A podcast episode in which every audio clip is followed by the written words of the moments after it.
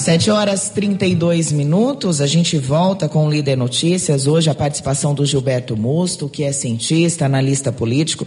Agora a gente vai mudar um pouquinho o foco, continuando, claro, no assunto política, mas a gente vai falar sobre eleições 2020, porque afinal de contas, Gilberto, muita coisa mudou, né? E a gente queria saber um pouquinho como que ficam as candidaturas agora, sem essas coligações. A dúvida é se o partido que não atinge o quociente eleitoral concorre às sobras eleitorais eleitorais? Bem, uma das perguntas mais eh, recebidas aí no nosso trabalho pela Academia Mapa do Voto é exatamente essa. As pessoas eh, têm, a, em primeiro lugar, hoje é, nós, inclusive, já passamos da data de 4 de outubro, o que significa que tudo que poderia ser alterado para as próximas eleições está agora firmado, não pode mais ser alterado absolutamente, então fica um pouco mais fácil de responder algumas questões. Essa é uma delas. Em primeiro lugar, nós não temos mais coligações apenas para as proporcionais. As majoritárias continuam com as coligações como era no modelo antigo de 2016. Essas coligações é, para a majoritária elas uh, vão reger, obviamente, um grupo grande de, de pessoas e partidos, porém, na disputa das proporcionais, ou seja, para vereadores, então cada partido terá a condição de colocar o número de cadeiras da Câmara mais 50% de pré-candidatos. Sempre lembrando que nós temos uh, o arredondamento para maior. Então, no caso de Rio Preto, são 17 vereadores. cadeiras, 17 vereadores, tá? Então, nós vamos ter exatamente uh, os, os 17 pré-candidatos de um partido mais 50%, tá? Então, seriam 8,5%. Né? Então, vai para 9. Então, é 17 mais 9. Então, cada partido poderá colocar 17 mais 9 candidatos, que daria 26. Então, cada partido em São José do Rio Preto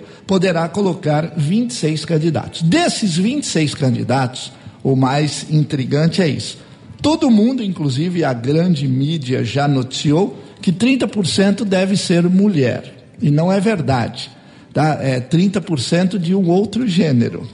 Ah, tá. tá. Então você, por exemplo, você não pode ter um partido com oito mulheres e dois homens para facilitar o cálculo e o entendimento. Então você tem condições de colocar para disputar dez, é, dez pré-candidatos. Você não pode colocar oito mulheres e dois homens. Tá? Você tem que colocar sete mulheres e três homens. E o contrário verdadeiro também. Então, uh, por quê? Porque hoje se criou também no próprio consenso aquela questão de ah, todo partido tem que ter uma cota feminina. Não é assim, é cota de gênero, né? Então, a gente tem que entender isso em primeiro lugar. Em segundo lugar, os partidos que vão para a, a essa, essa eh, praticamente essa luta solo, né? Porque eles vão sozinho na disputa eles podem colocar, então, no cálculo de Rio Preto até 26. Até 26.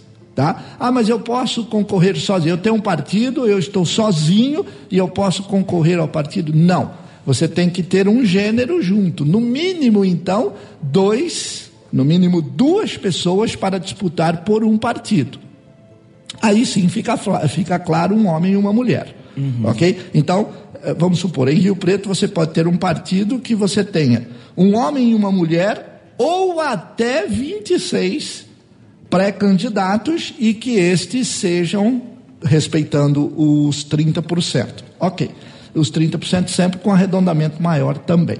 Então, esse é o primeiro detalhe. O segundo detalhe da sua pergunta é que até 2016, os partidos que não é, atingissem o, o, o quociente eleitoral, ele não poderia participar, tá? É, porque, obviamente, não, não, não mais teria que respeitar estas regras, porque era muito claro. Você divide a quantidade de votos válidos pelas cadeiras que pertencem à Câmara e você tem o quociente eleitoral. Daí começavam-se os cálculos. Do primeiro corte é super simples. O partido que atingiu agora para as eleições de 2020, se ele atingiu é, três vezes o, o coeficiente eleitoral, ele vai para três iniciais, os mais votados, serem os vereadores eleitos. Muito bem. Vamos dizer que foram ali 22 cadeiras preenchidas no primeiro corte, oh, desculpa, é, colocaram ali 12 cadeiras preenchidas, sobraram cinco. Dessas cinco, os partidos que não atingiram, veja bem, os partidos que não atingiram o quociente eleitoral, eles vão participar, eles podem participar da próxima rodada, coisa que em 2016 não podia. Se você não atingiu o, o quociente eleitoral, você já estava fora de saída. Agora não. Agora poderá acontecer que ele participe e, dependendo da quantidade de votos que tiver, ele vai conseguir é, eleger um vereador. Então, essa é, esse é um dos primeiros é, mitos aí que todo mundo está debatendo, as perguntas que chegam até nós, é exatamente é, referente a esses partidos que não atingirem. Então, para as proporcionais, eles poderão atingir é, essa, eles poderão participar da sobra, mas só da sobra, não da primeira da, da, da, da primeira, primeira, divisão. divisão. Gilberto, alguns é, candidatos, ou, ou melhor, algumas pessoas que se lançaram como pré-candidatos estão desistindo da sua campanha e isso não tem sido é, é, difícil de acontecer, tem sido uma coisa frequente. Por que, que isso está acontecendo? É, as dificuldades aumentaram para que a pessoa possa conseguir se eleger? Não, eles trocaram as mãos pelos pés. Na realidade, nunca aconteceu o que está acontecendo agora, Darcy. Nós é, finalizamos as eleições em Roraima, onde nós é, elegemos o governador Antônio Denário, no dia 28 de outubro, no segundo turno, às cinco e meia da tarde, quando fecharam as urnas e começaram a apuração.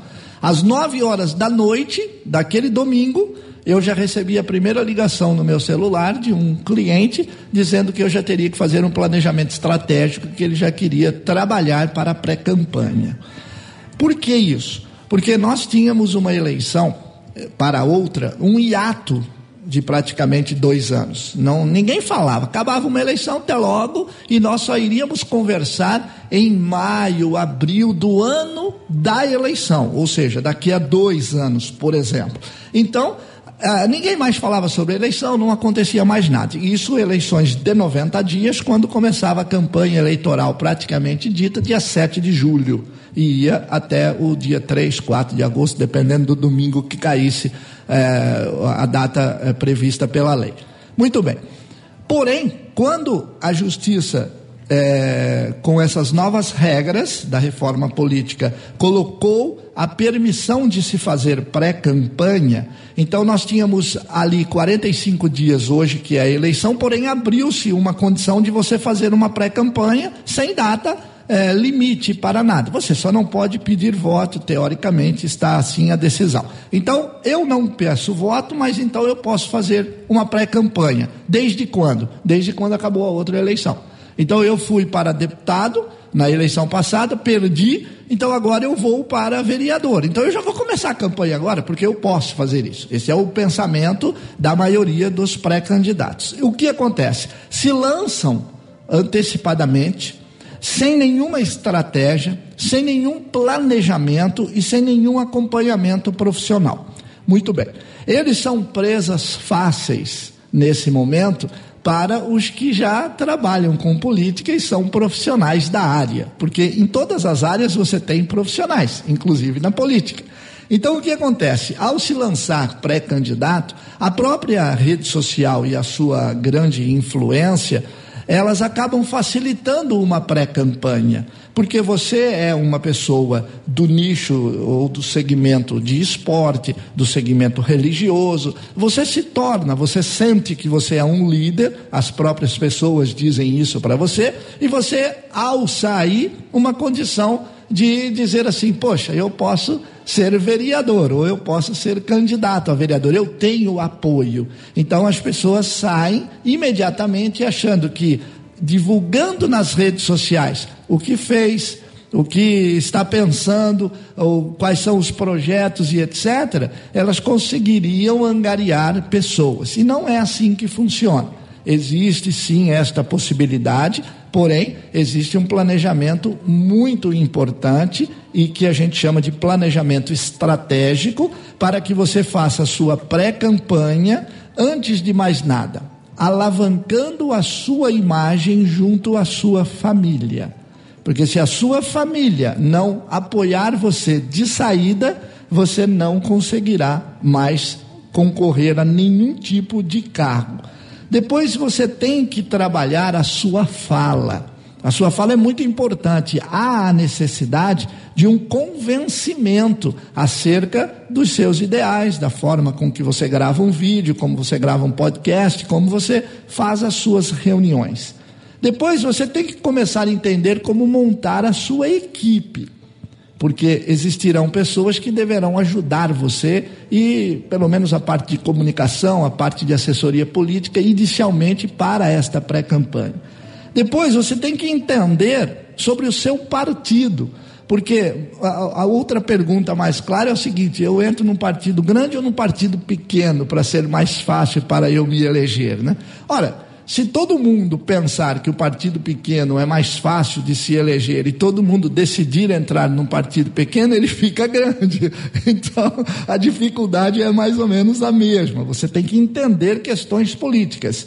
Sobre seus apoiadores, sobre as suas lideranças, quais exatamente são estes importantes é, entrosamentos, a interação entre essas pessoas que vão apoiar a sua campanha porque não é crime ajudar alguém a se eleger. Você pode ajudar alguém a se eleger de diversas formas, tá? Mas as pessoas precisam se preparar para esse tipo de espaço dentro da pré-campanha.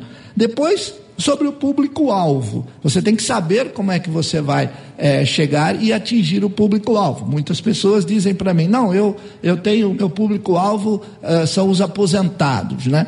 Bom, é, ele não é o seu público-alvo. É, se você já sabe que os aposentados o apoiam, então o seu público-alvo é exatamente quem não é aposentado, para você poder buscar votos à, à, à frente de pessoas que você não conhece. Então, enfim, se você não tiver um acompanhamento profissional, se você não sentar e planejar, você vai encontrar dificuldades. E isso aconteceu com uma série de pessoas que saiu realmente achando que fazer campanha era tapinha nas costas, ou amigão, conta comigo, ó, estamos juntos. Tá. Isso é campanha de 1930. Então, a partir de agora, essas são as considerações principais que a gente faz na Academia Mapa do Voto e que, obviamente, inclusive a líder FM já vai colocar é, alguns podcasts acerca do momento do voto, onde algumas dicas poderão ser passadas aos pré-candidatos. Isso é bastante importante, é um papel